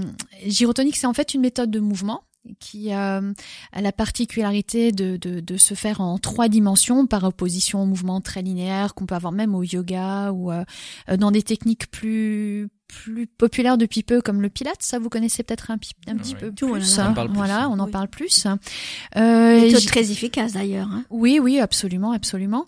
Euh, donc no- la différence par rapport au Pilates, c'est qu'on va travailler en trois dimensions. Nos mouvements vont être beaucoup plus plus basés sur des mouvements circulaires en fait. hein. Euh, on va travailler tout le corps, on travaille depuis euh, le bout des doigts jusqu'au sommet de la tête, jusqu'au bout des doigts de pied. Il y a une certaine intensité et le but c'est d'améliorer euh, la souplesse, d'améliorer la mobilité, d'améliorer aussi nos capacités de coordination et puis euh, d'améliorer aussi notre notre force et notre endurance. Voilà, tout ça en, avec une pratique relativement douce en apparence, l'intensité étant développée à l'intérieur. Tout comme le pilate finalement. Oui. On fait les exercices et on se rend même pas compte. Fin de séance, on a mal partout. On a mal partout. Alors chez nous, on n'a pas forcément mal partout en fin de séance. C'est plus comme une séquence de natation. On aura mal quelques heures après. Alors mal, c'est pas le terme non plus que je je- je- j'aime utiliser. On sent qu'il y a eu un effort euh, qui a été fait, qu'il y a eu Et une mal, c'est-à-dire, c'est des courbatures. Des courbatures éventuellement, c'est pas systématique. Euh, par contre, euh, quand on travaille beaucoup euh, sur l'expansion, l'élongation, ce que ressentent très souvent les gens après une séance, c'est qu'ils ont l'impression d'avoir grandit. Ah bon Ça, c'est très très agréable. Mais c'est Voilà. qu'une c'est qu'une impression ou c'est vrai? Alors, euh, Dis-moi que c'est vrai. Alors, euh, dis-moi que c'est vrai, je viendrai chez toi. oui, c'est On va vrai. tous essayer. C'est vrai. Alors euh, bien sûr dans une certaine mesure, mais euh, euh, comme on travaille sur la posture, euh, je vais je vais parler de ça encore une fois tout à l'heure. euh, on a souvent des postures en fin de compte qui se modifient avec le temps, le poids du quotidien. Donc on se voûte, on se courbe. Chez les ados, on prend même des petits chemins détournés. Hein, la colonne se déforme et euh, voilà c'est le cas des scolioses. Hein, donc euh, et du assis. coup, euh, très, on est très mal assis et, et du coup, le, on se tasse en fait. Et euh, j'ai une personne âgée qui m'a dit un jour, oh, j'ai gagné un demi centimètre à la visite chez mon médecin. Il me l'a fait remarquer et, et euh, c'est certainement à- au fait qu'elle se tient beaucoup mieux et qu'elle fait bien plus attention maintenant à se à se redresser. Et euh, C'est quand même bizarre parce voilà. que en vieillissant, on a tendance à se tasser, au Oui. contraire. Oui, oui, je sais bien parce qu'on ne fait pas assez de mouvements euh, qui nous amènent à nous grandir, à nous ouvrir et à nous expandre. Ouh, plutôt entendu que c'était une histoire de cartilage plutôt qui. Oui, ils sont tassés, tasse mais et- il faut aller contre ça. Il faut aller contre le poids, euh, le poids du quotidien, en fait. hein. Et c'était une personne qui pratiquait depuis longtemps? Euh, c'est une personne qui travaille maintenant depuis trois ans avec moi. Euh, voilà, qui alors c'est un demi centimètre, c'est relatif, mais bon, Mmh, ce ah qui ben. compte finalement, c'est aussi euh, le, le bien-être, le mieux-être général. À un certain âge, quand on est un peu vieux, comme disait Loris tout à l'heure, J'ai pas dit ça. C'est pas ce qu'il a dit, non Je vois pas, je vois pas de quoi tu parles. prendre un centimètre, un demi centimètre et le perdre, il y a déjà euh, une différence de un centimètre finalement. Oui, oui, c'est ça. Alors on, on le perd pas, on le prend pas, on se tasse. Et donc l'idée, c'est de de de, défa- de de de remettre de l'espace là où il y a eu ces tassements. De toute façon, c'est pas la taille qui compte, comme on dit. Hein. Oui, d'ailleurs, Ce que disait mon ex, en tout cas. Mais d'ailleurs. Alors- que disait qui? Non, rien, j'ai rien dit. Rien entendu. Alors, Si, si. Il faut savoir euh, en, en outre que le, euh, les exercices de gyrotonique vont activer les processus euh, physiologiques euh, par leur action sur euh, les organes. hein. Ça va stimuler les organes, entre autres au niveau de l'abdomen, que ce soit nos intestins, enfin tout, tout le système viscéral. Euh, ça va activer les circulations sanguines, lymphatiques euh, et énergétiques aussi. Euh, alors sang- sanguine, lymphatique, on peut bien imaginer que ces mouvements circulaires en fait vont favoriser ça. hein. C'est euh, euh, ce, ce brassage, cette activation euh, euh, va, va favoriser donc du coup ces circulations énergétiques dans le sens où parce qu'on travaille sur cette décompression, sur cette euh, cette expansion, ben ça va permettre de, de, de défaire tous les petits nœuds qu'on se fabrique, qu'on se tricote euh, tout au long de notre journée, de nos semaines, De nos émotions de nos et de nos- émotions entre autres, voilà. Donc ça va permettre de de- d'activer ces, ces circulations là. Euh, il y a une très belle circulation, une stimulation pardon aussi euh, sur le, le système nerveux euh, du fait justement de ce travail complet hein, sur tout le corps. Un mouvement est toujours euh, exécuté euh, en, en incorporant toutes les extrémités. J'insiste souvent pour euh, incorporer les pieds jusqu'au bout des doigts de pied dans, dans les mouvements. C'est pas juste un battement de jambes, c'est un mouvement où même les orteils vont avoir vont avoir une action. Donc les exercices de gyrotonique permettent d'améliorer la posture et puis les habitudes de mouvement. Déjà en en prenant conscience, comme tu disais Patricia tout à l'heure, souvent on ne prend plus le temps de de faire une pause, de voir où on en est, de même simplement de respirer. Et là, ces séances vont permettre de voir comment on se tient, comment on a l'habitude de bouger, parce qu'il y a une, une telle exigence de, de, de concentration et d'attention qu'on est obligé de revenir à soi et de faire le point pour voir où on en est, comment on se tient, comment on bouge, et puis on apprend, on apprend justement à améliorer euh, euh, ce qui, ce qui, ce qui a besoin de l'être. Euh, Donc pour quelqu'un qui a mal au dos, dans le bas du dos, avec le, le fil du temps qui passe, je parlerai pas des vieux, mais voilà, euh, on n'a pas on- besoin d'être vieux en fait pour avoir mal au dos. Est-ce que ça pas-. Ouais, ouais. remuscle dans. Alors ça, va- ça va raffermir, travailler la stabilité, remuscler et étirer. C'est un peu la spécificité, c'est qu'à la fois on étire et on renforce. Euh, donc euh, ces exercices vont donc permettre de rééquilibrer donc sur le plan postural et moteur et circulatoire en fait l'organisme. hein, ça c'est important. Et un facteur essentiel aussi, euh, c'est la raison pour laquelle il y a un intérêt pour euh, les sportifs, euh, c'est que ça va redonner de la symétrie et réharmoniser justement grâce à ce travail global. Euh, pourquoi? Dans ce que j'appelle les sports classiques, donc la course à pied, le ski, quoi d'autre, la marche. Alors j'exclus la natation parce que c'est quand même euh, une, activité physique qui est quand même complète. Bien que j'ai des nageurs qui viennent aussi chez moi, on aura peut-être moins besoin de, ce travail de gyrotonique, mais c'est pas sans intérêt. Ceci dit, pour certains cas, ce qui se passe dans les sports, c'est que on va plutôt travailler avec un groupe musculaire en particulier ou une partie du corps en particulier et souvent dans l'asymétrie. Le reste du corps, du coup, est moins moins engagé, donc moins stimulé.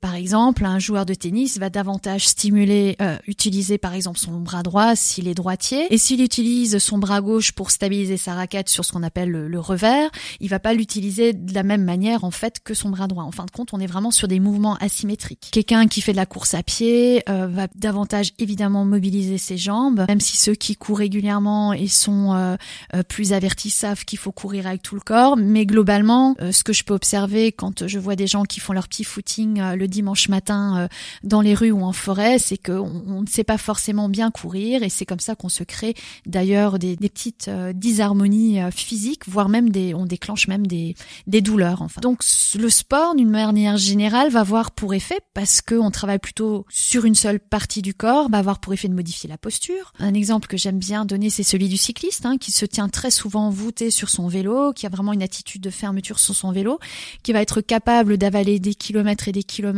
euh, euh, sur son vélo, mais qui va avoir du coup, euh, va se déclencher en fin de compte une grosse asymétrie euh, euh, physique. Hein. Il aura toujours tendance à avoir comme une espèce de flexion toujours vers l'avant, et du coup tout le tissu, tout le tout le réseau euh, musculaire antérieur va être va être raccourci, avec euh, avec les effets que ça va avoir sur les organes par exemple, mais également sur le squelette parce que ça va un raccourcissement va automatiquement produire en fait un un, Tassement. un tassement, euh, un déséquilibre euh, au niveau global du corps. Voilà. Ça paraît tout à fait logique. Ça paraît logique, mais mais qui est-ce qui s'en qui est-ce qui en a en conscience en fait? On nous a tellement compte, inculqué que le sport c'est la santé, mais on nous a pas assez rendu attentif au fait qu'il faut faire attention à la façon dont on le pratique Bien le pratiquer. et qu'il s'agit aussi après un effort physique et je vais réinsister encore une fois dessus après, s'étirer. De l'intérêt de l'étirement justement c'est ça, c'est de réharmoniser, de libérer ces tensions qui se sont mine de rien euh, accumulées parce qu'un effort musculaire hein, ça crée des contractions. Donc c'est pour contrebalancer l'effet qui peut être quelquefois un petit peu négatif du, du, du sport, de l'effort physique sur l'organisme.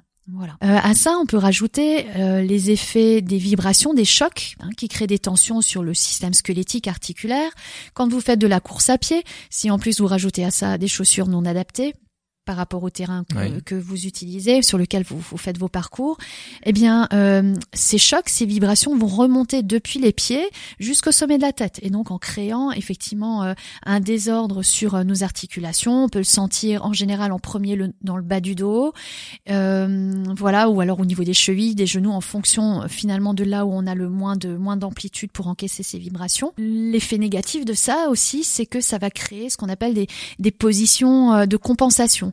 Tiens, j'ai mal dans le bas du dos ou je sens que j'ai moins d'amorti, alors je vais remonter mes épaules. Alors des fois, euh, voilà, pareil, je, m'amuse, hein, c'est un peu ma des formations professionnelles, je m'amuse à observer euh, euh, les gens quand ils sont dans leur pratique physique, observer leur leur leur attitude posturale et euh, et on observe souvent justement ces euh, cette modification de posture en compensation à un manque de souplesse dans, dans une dans une zone.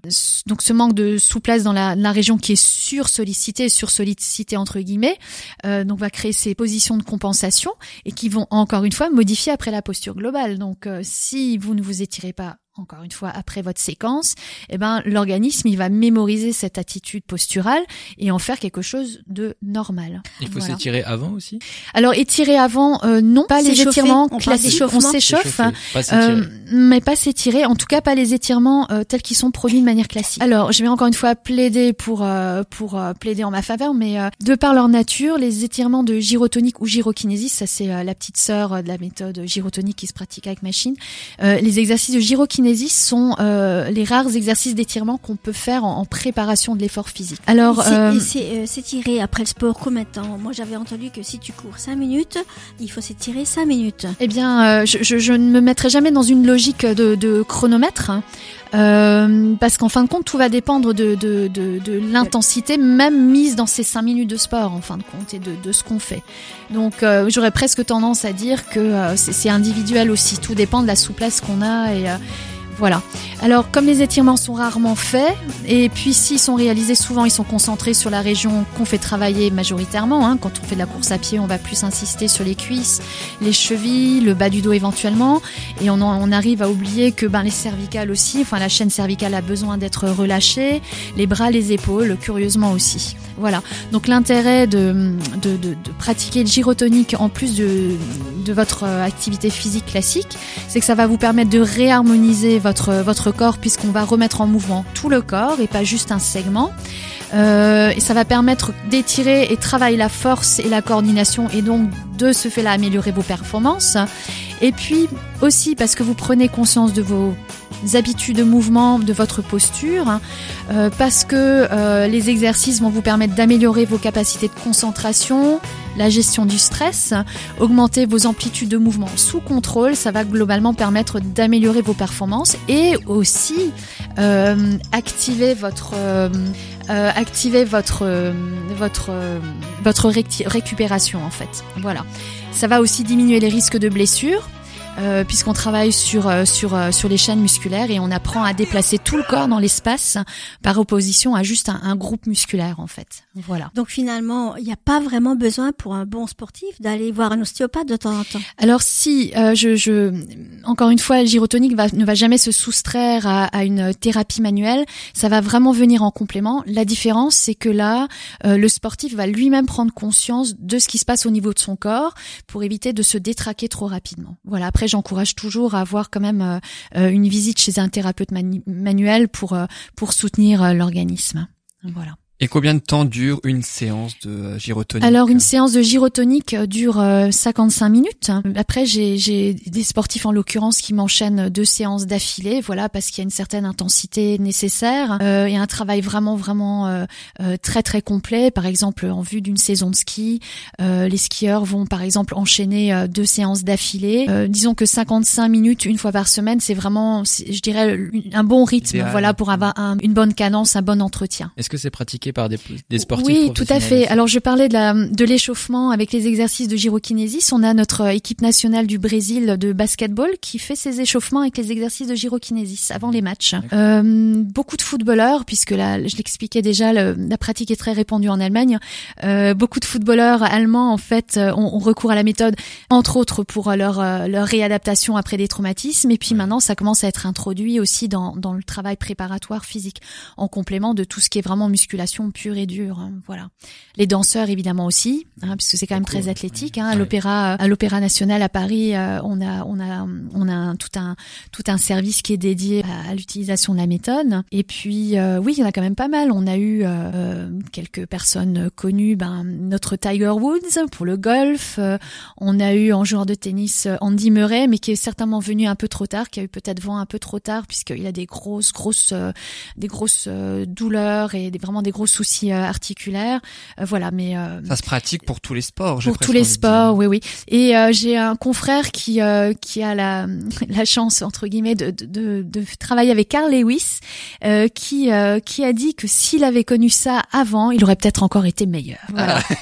Et toi, tu es, toi, tu es basé où, toi, pour Alors moi je suis pour gyrotonique donc pour les cours individuels pour le travail sur machine je suis basée à Benvir donc là je propose de l'accompagnement individuel ou des, des cours euh, par exemple pour euh, pour des couples de danseurs euh, professionnels ou euh, ou même des amis qui veulent venir travailler ensemble des couples aussi ou parents enfants ça m'arrive aussi. Et puis gyrokinésis en fait je me rapproche de de, de mes élèves. Là je me déplace dans, dans dans des villages voilà comme on pourrait avoir un cours de yoga. Il y a maintenant des cours de gyrokinésis dans la région de Colmar à Zimmerbach à La Baroche à Merschwir et puis à Benvir aussi voilà où je propose des cours collectifs Et tu pourras peut-être aussi nous proposer des, ton cours, un cours collectif pour euh, tout, toute l'équipe de Bulle de oh Bonheur. j'adorerais j'adorerais voilà Les 11 autres chroniqueurs euh, et moi-même. franchement avec Voilà. joie On avec pourrait, joie on, on pourrait Welcome. faire cette, cette expérience donc oui. de la gyrotonique et Très la bonne idée. Yann. bienvenue Merci beaucoup en tout cas Corinne pour cette belle chronique où tu nous as expliqué que les exercices de gyrotonique sont un excellent complément aux pratiques sportives. Maintenant, on sait pourquoi. Et on va faire une dernière pause musicale et puis ensuite on retrouvera ainsi notre invité pour la rubrique Le bonheur de recevoir. Nous recevrons Sabine Kessler-Gauvry et vous saurez enfin euh, quel est ce terme psychosomatothérapeute. Vous saurez enfin qu'est-ce que ça signifie. On se retrouve juste après ça dans Bulle de bonheur. Évidemment, à tout de suite.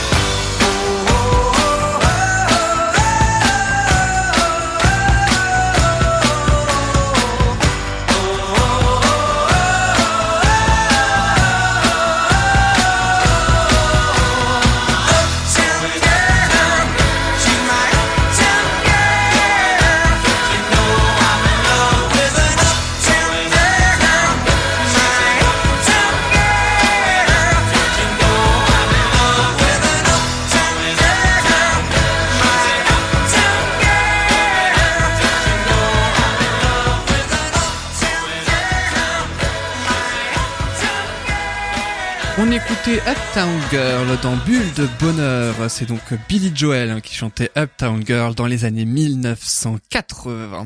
Et maintenant, je vous propose ainsi la dernière et traditionnelle rubrique donc de cette émission, une émission autour euh, donc de la psychosomatothérapie. On va savoir ce que c'est avec notre invité. Voici tout de suite le bonheur de recevoir.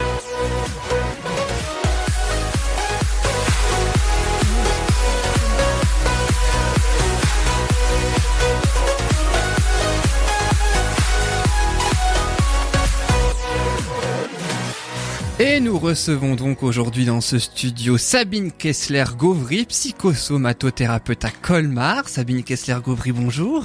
Bonjour Yann. Merci beaucoup en tout cas d'être là euh, dans Bulle de Bonheur et d'avoir patienté aussi tout du long avant euh, donc euh, votre passage. Donc vous êtes psychosomatothérapeute hein, basé aux deux rues de Husren à Colmar. Donc on va en parler aujourd'hui en cette fin d'émission. Mais juste avant, je propose ainsi comme chaque émission évidemment à mes trois deux questions autour de l'activité de l'invité. Aujourd'hui autour donc de l'activité de Sabine Kessler-Gauvry. Vous connaissez peut-être certainement le principe, Loris, Patricia et Corinne. Euh, Deux questions, trois possibilités de réponse à chaque fois. Une seule est la bonne. Et euh, je vous dirai ainsi euh, chacun et chacune à votre tour quelle proposition entre la première, la deuxième ou la troisième vous paraît bonne et c'est l'invité en personne qui donnera ainsi la réponse. Voici donc la première question. Sabine Kessler-Gauvry pratique la méthode Tipeee. Mais que signifie cet acronyme Tipeee? Est-ce que ça signifie technique d'identification des peurs imminentes? Est-ce que ça signifie technique d'identification des peurs inconscientes? Ou est-ce que ça signifie technique d'identification des peurs indiennes? Doris, pas sûr de la dernière. hein. Indienne, pourquoi? À cause d'attente, Tipeee? Ah, peut-être, je sais pas. Tipeee, voilà. Pourquoi? Tu dirais quoi, Patricia, toi, par exemple? Moi, je dirais inconsciente. Inconsciente, Loris? En gros, c'est imminente, inconsciente ou indienne, en fait. hein. Ouais. Euh, non, le indienne, je vais pas me laisser tenter, même si j'ai faim, mais je vais dire, euh, je vais dire imminente. Imminente. Et toi, Corinne? Euh, je dirais inconsciente. C'était, Incons- ça faisait partie de la- des propositions, c'est C'était la deuxième. Oui, parce ouais. que les- C'est Je pense que c'est inconsciente, mais il faut bien, si on est tous d'accord, c'est c'est pas. Oui, c'est- en fait, là, t'as conscience que t'as peut-être Voilà. faux et donc, du coup, voilà. J'ai conscience de l'imminence de ma mauvaise réponse. C'était beau, ça. Et c'est donc l'invité en personne, Sabine Kessler-Gory. Que signifie l'acronyme Tipeee Alors bien sûr, ça signifie technique d'identification des peurs inconscientes. Voilà. Bravo, Ouais. Corinne. Bravo, Patricia. Et puis, Laurie, tu vas pouvoir te rattraper avec la deuxième question. Bien sûr, vas-y. Ah balance. oui, évidemment, on va voir si tu as euh, bon également pour euh, celle-là. Quelle est la première étape réalisée pendant une séance Tipeee? Technique d'identification des peurs inconscientes. Maintenant, c'est pratique, je peux le dire. Alors, trois possibilités de réponse. Est-ce que d'abord, on ferme les yeux et on se détend?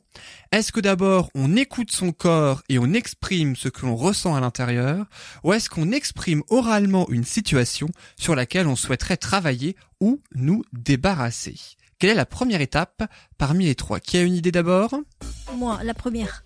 La première, donc on ferme les yeux et on se détend pour Patricia, Corinne? Ah non, moi la troisième. Donc on exprime oralement une situation, c'est ça? La troisième me tente bien aussi. Comme t'as dit la troisième avant et que c'était faux, peut-être que tu Voilà, au espères... forcing. Ouais, Au bout d'un moment, ça va forcément être la troisième. Ou sinon tu dis la deuxième et puis comme Voilà, ça il y a forcément l'un de. Je fais la deuxième, oui. La deuxième La deuxième. Eh ben on va voir donc qui a raison parmi vous trois, quel suspense. Sabine Kessler-Gauvry, quelle est donc la première étape réalisée pendant une séance Tipeee? Alors effectivement, on présente une situation dont on souhaite, qui vous embarrasse, qui vous encombre réellement dans la vie et dont on souhaite se débarrasser. Il faut que cette situation soit concrète et vécue. Ça ne peut pas être quelque chose de général. Donc c'est euh, Patricia, hein, je crois. Euh, qui... Non, c'est toi Corinne. Non, hein. c'est- C'est toi c'est Corinne. moi, pour une fois. Et non, et accessoirement moi aussi, c'est toi qui m'as voulu que je change et, Ah, et que je ah, dise c'est la 2. deuxième à la fin. Non, c'est la c'est toi qui as voulu que je change. tu as voulu, voilà. Je- non. Non, c'est vrai, c'est vrai, c'est vrai. Mais en tout cas, oui, effectivement, c'est bien la troisième. hein, On exprime oralement une situation.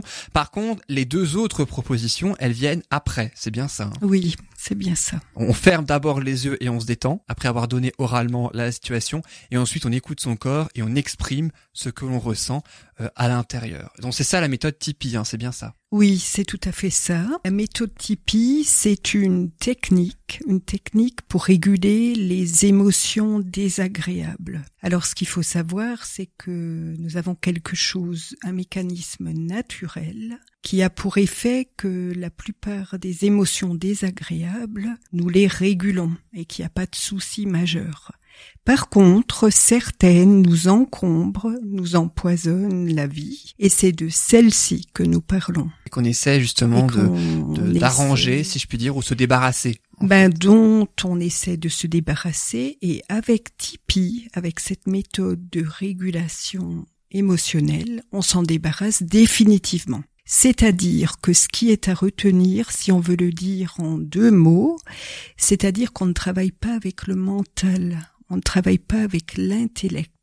On, on se branche sur ses émotions, sur son, ses sensations physiques. Ce que l'on On se connecte à ce que l'on ressent dans son corps. Et en se reconnectant à ce que l'on ressent dans son corps, on peut, donc à ces, ces mémoires sensorielles, on peut s'en débarrasser et s'en débarrasser définitivement. Ce qui est absolument bluffant dans ces techniques, c'est que si vous vous laissez saisir par le sensoriel, donc si vous arrivez à reconnecter à la mémoire sensorielle, c'est une question de 2 minutes, 2 minutes 30 maximum. Je redis bien si on se laisse saisir par le sensoriel. On ne peut pas être à la fois dans le mental et dans le sensoriel. Donc il y a du lâcher prise là-dedans, mais si on se laisse saisir, c'est bluffant dans le sens où on, l'en- on s'en débarrasse et on s'en débarrasse de façon définitive. Et, euh, combien de séances sont nécessaires euh, en pratiquant la méthode Tipeee pour se débarrasser du coup de la situation? Une seule suffit?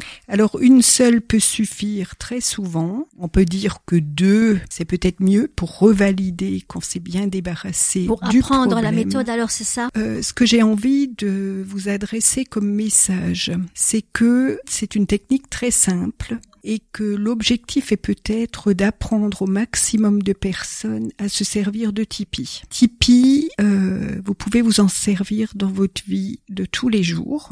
hein. En gros, il y a deux, deux façons de faire Tipeee. Tipeee en direct ou en situation, c'est-à-dire euh, au plus près de l'émotion désagréable. Par exemple, je vis une émotion désagréable. Prenons l'exemple de quelqu'un qui est, alors sert euh, à peu près dans toutes les situations. Prenons un exemple, quelqu'un qui a une réunion tous les lundis et qui, au moment de prendre la parole, euh, perd tous ses moyens. Et plus le moment approche de prendre la parole, plus euh, toutes sortes de choses se passent en lui. Le- Oui, c'est un peu comme quand on vient ici. alors, alors si, si on prend cet exemple, oui, Merci, quand on vient ici, par exemple, quand on vient la première fois, on peut être Aussi, comme oui. ça, un petit peu dans cet état. Eh ben, en prenant cet exemple, il y a deux façons de faire. Soit la personne peut, au plus près de ce qu'elle ressent tout de suite, euh, se servir de cette technique. Dans ce cas-là, il lui faut une chose, juste pouvoir un petit peu s'extraire de la situation, ne pas être trop prise par son émotion désagréable, et puis tout de suite faire un tipi à chaud ou en direct ou en situation, et au bout de quelques minutes peut être à nouveau en situation ben, de poursuivre la situation paisiblement. Donc il faut pouvoir s'isoler quand l'émotion arrive. Alors, euh, c'est quand même mieux, oui, pouvoir s'isoler. Euh, ce que je propose souvent quand on n'a pas d'autre façon de faire, de partir vite aux toilettes, quand c'est par exemple dans le cadre d'une réunion ou quelque chose où, où on a besoin vite de partir régler son émotion très perturbante, et puis on va aux toilettes. Deux minutes, c'est réglé. Vous pouvez avoir fait un tipi et retourner à votre réunion et la vivre euh, sereinement. Finalement, Yann, la prochaine chronique, je... Ah, je- ça t'a donné l'idée de ta prochaine chronique? Non, non, Un non, tout à fait. avant. Ce que je veux dire, je fais, je, j'interromprai mon, ma chronique, je te dis Tipeee, et je sors cinq minutes et je reviens et cool. Eh ben, tu feras ça avant, alors l'émission. Comme ça, tu pourras T'auras le temps de le faire. Et puis, je parlais euh, tout à l'heure euh, donc euh, en vous euh, en vous introduisant donc que vous êtes psychosomatothérapeute. Oui, si vous permettez, je voudrais juste rajouter que bien sûr, on ne peut pas toujours le faire en situation Aussi. tout de suite. Donc l'autre façon de faire, c'est de faire un Tipeee en différé par après. Et là, il est utile d'être accompagné du thérapeute. euh, voilà. Mais pour le dire un petit peu rapidement, il y a Tipeee en situation et en différé. C'est-à-dire qu'on a identifié une émotion euh, dans un dans une situation qui se répète, c'est ça? Et donc on va venir vous voir, vous exposer la situation et on va comme revivre le le- l'événement et vous nous accompagner justement pour apprendre à gérer cette émotion ou s'en défaire. C'est bien ça? Oui, on va revivre, mais sur un plan sensoriel. On va pas revivre dans sa tête, on va pas revivre intellectuellement, on va revivre dans sa mémoire sensorielle. Donc la mémoire du corps en fait. Oui, pour nettoyer ce qui perturbe et pour être serein et définitivement débarrasser du problème. Donc ça peut être euh, les palpitations, la chaleur qui monte, les, mois- les mains moites, euh, le bégaiement, des choses comme ça. C'est c'est ça? Oui, euh, c'est-à-dire la situation. Non, ce- ce- le- quand on dit sensoriel, ce sont ces choses-là qu'on ressent sur le, vraiment sur le plan Oui. physique, Oui, qui on se manifestent. ressent- Oui, oui, oui. Quand on est saisi par le sensoriel, oui, on peut vivre euh, des étouffements, des coups de chaud, de froid, toutes sortes de choses, euh, des crampes, des douleurs, des déplacements de douleurs dans le corps, toutes sortes de choses. C'est extrêmement rapidement que ça peut se régler en quelques minutes, deux minutes trente, grand maximum. Si la séance dure plus longtemps, c'est qu'il y a un endroit où quelque chose ne s'est pas fait correctement.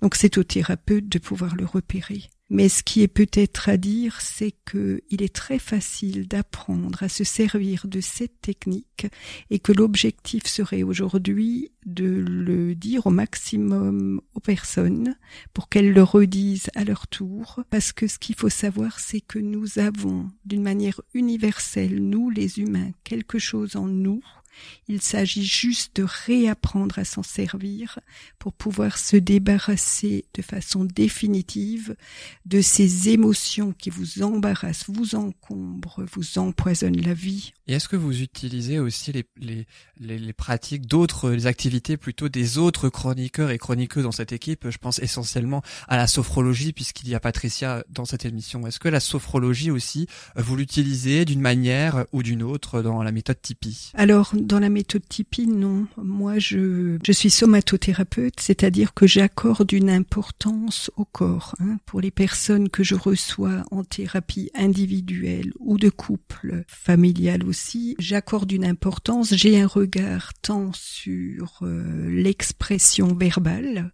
que l'expression des émotions, que l'expression corporelle.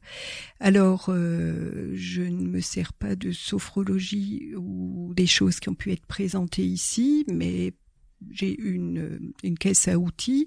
Par exemple, la somatothérapie, c'est un ensemble de choses. Ça peut être travailler la respiration avec quelqu'un, ça peut être travailler la juste présence, mais j'accorde une importance à la globalité de la personne. hein. Euh, Vous parlez de la, de la globalité de la personne, c'est- c'est-à-dire c'est vraiment et les émotions qu'elle véhicule, le physique aussi, ou comment ça se passe à ce niveau-là les, ce qu'elle va exprimer dans les mots, ce qu'elle va exprimer avec son corps, ce qu'elle va exprimer dans des émotions, Est-ce que la façon de bouger d'une personne, par exemple, ça vous parle aussi, c'est ça? La façon de bouger, de se tenir. euh, Oui, oui, d'accord. Et alors après, dans une thérapie, le plus important, me semble-t-il, dans toute une caisse à outils, c'est de trouver l'outil qui convient par rapport à où en est la personne et par rapport à, c'est-à-dire ce que j'appelle l'accordage. Il peut y avoir parfois des séances en verbal uniquement, parce qu'à ce moment-là, c'est ça qui semble adapté. C'est en fonction de la réaction euh, de la personne, donc que vous essayez de, de trouver la meilleure solution entre guillemets adaptée en tout cas aux besoins de la personne. Euh, le, oui, l'outil qui me semble convenir le mieux. Est-ce que quel a été vo- votre parcours en quelques mots jusqu'à cette activité actuelle? Pourquoi avoir souhaité euh, aider les gens euh, donc puisque c'est de ça aussi qu'il s'agit dans cette profession? Alors mon parcours de vie, ça a toujours été d'aider les personnes. hein. je crois que c'est quelque chose d'un bout à l'autre de ma vie, dès, dès le début.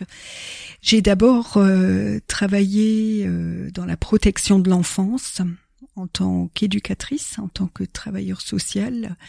Euh, je continue encore parallèlement à mon activité de thérapeute euh, et je trouve euh, que ça me permet un bel équilibre où j'accompagne des familles avec des enfants dits en danger dans leur éducation. appliquer, Donc, pardon de te couper, euh, cette méthode, on peut l'appliquer aussi aux enfants justement qui ont subi les traumatismes. Alors, alors Tipeee peut s'appliquer. Il y a Tipeee se décline de diverses manières. hein. Il y a Tipeee pour les tout petits, un Tipeee spécial petit avant 9 ans. Je ne me suis encore pas formée à ce Tipeee petit, mais ça existe. Autrement, on dit qu'à partir de 9 ans, on peut utiliser le Tipeee que j'utilise pour les adultes. que les enfants comprennent un peu mieux, c'est ça, ils arrivent mieux à suivre. À partir de 9 ans, on peut appliquer ce qu'on applique pour les adultes. Avant, c'est un peu une autre façon de, de faire avec l'enfant. D'aborder hein. l'enfant, oui. Oui, il y a un Tipeee urgence, euh, donc qui est très particulier quand les personnes sont à chaud comme ça, complètement en état de choc. Voilà, Tipeee se décline de diverses manières. Vous proposez aussi, euh, vous l'avez dit, des thérapies et individuelles, et en couple, et familiales. Et comment ça se passe en ce qui concerne les thérapies, on va dire essentiellement familiales, puisqu'individuelles et en couple, on, on s'en rend, on rend compte, on a une petite idée, mais pour la thérapie familiale, comment ça se passe? Comment se passe une séance? C'est-à-dire que, comme le dit le mot, c'est une famille qui va se présenter, plusieurs individus. Ça va être plus compliqué dans le sens de très souvent travailler la place de l'un, de l'autre. Très souvent, vous aurez la personne symptôme, celle euh, qui fait problème, enfin qu'on repère comme le problème. Il s'agit toujours d'abord de recevoir la personne qui en demande de thérapie pour moi. Il y a pas mal de familles recomposées qui se présentent ou avec la difficulté de la place. Mes enfants, tes enfants, nos enfants, la place des uns et des autres, toute l'organisation dans cette famille recomposée. Est-ce que vous faites aussi des thérapies de groupe ou des conférences? Non, je fais des thérapies individuelles, couple, familiales. Je fais également de l'analyse des pratiques, c'est-à-dire que je soutiens des professionnels dans leur activité professionnelle, dans la protection de l'enfance. Là, j'ai une demande en crèche, une demande en EHPAD, c'est-à-dire que je viens en aide à des équipes de professionnels pour qu'ils puissent verbaliser leurs pratiques, les difficultés qu'ils rencontrent dans leurs pratiques et de ce fait être dans un mieux-être. Je rappelle que vous êtes psychosomatothérapeute, vous êtes basé deux rue de Husren, hein, c'est ça à Colmar Oui, oui. Que vous avez donc un site internet kessler-gauvry-psychosomatothérapeute.fr. On le mettra évidemment sur la page Facebook de l'émission Bulle de Bonheur. Merci beaucoup d'avoir été avec nous, euh, Sabine Kessler-Gauvry, pour cette émission Bulle de Bonheur. Et en tout cas, je rappelle que vous êtes basé donc euh, deux rue de Husren. Merci beaucoup à vous. Merci beaucoup à vous Yann pour votre invitation. Merci. Et puis merci aussi eh bien aux, aux trois euh, chroniqueurs et chroniqueuses donc de l'émission. Alors comment c'était Corinne, Patricia et, et Loris aujourd'hui pour cette émission? Ah, c'est l'instant gratitude maintenant. hein. maintenant, on que- peut savourer. Justement, c'est ce que je pensais tout à l'heure avec les Oscars. Chaque euh, scénariste ou personne oscarisée, voilà, c'est ça. euh, quand elle arrive au micro, elle dit Je remercie tout le monde, je remercie tout le monde. Ben voilà, la gratitude est là également. Exactement. Discours de remerciement. Remercier les gens avec qui on travaille. C'est ça. Et ne pas oublier les techniciens aussi, c'est très important, Très surtout aux important. Oscars. Merci Yann.